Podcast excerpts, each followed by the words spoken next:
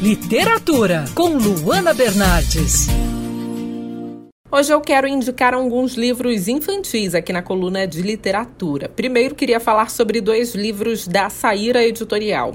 O primeiro é o trabalho com o título Tudo Bem Não Ser Igual, da Rosilane Pontes de Almeida. Só pelo título, né, a gente sabe da importância do assunto abordado.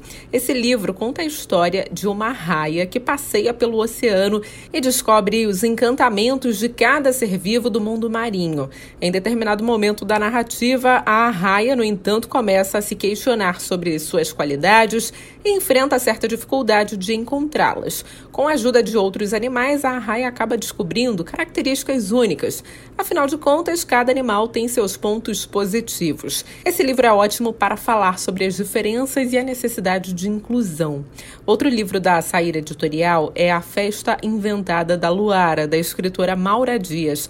Esse trabalho fala sobre o poder da imaginação e da criatividade e também sobre a importância desses dois fatores serem estimulados ainda na infância. A escritora Maura Dias é professora de matemática e defende que mais importante que memorizar a tabuada é a liberdade para pensar. Por último, eu falo por aqui sobre o livro Careta pra Chupeta, da Maíra Lotte Micalis, da editora Caminhos Suaves Edições. Esse livro tenta ajudar pais e crianças no processo de deixar a chupeta de lado, processo que muitas vezes pode ser difícil, né?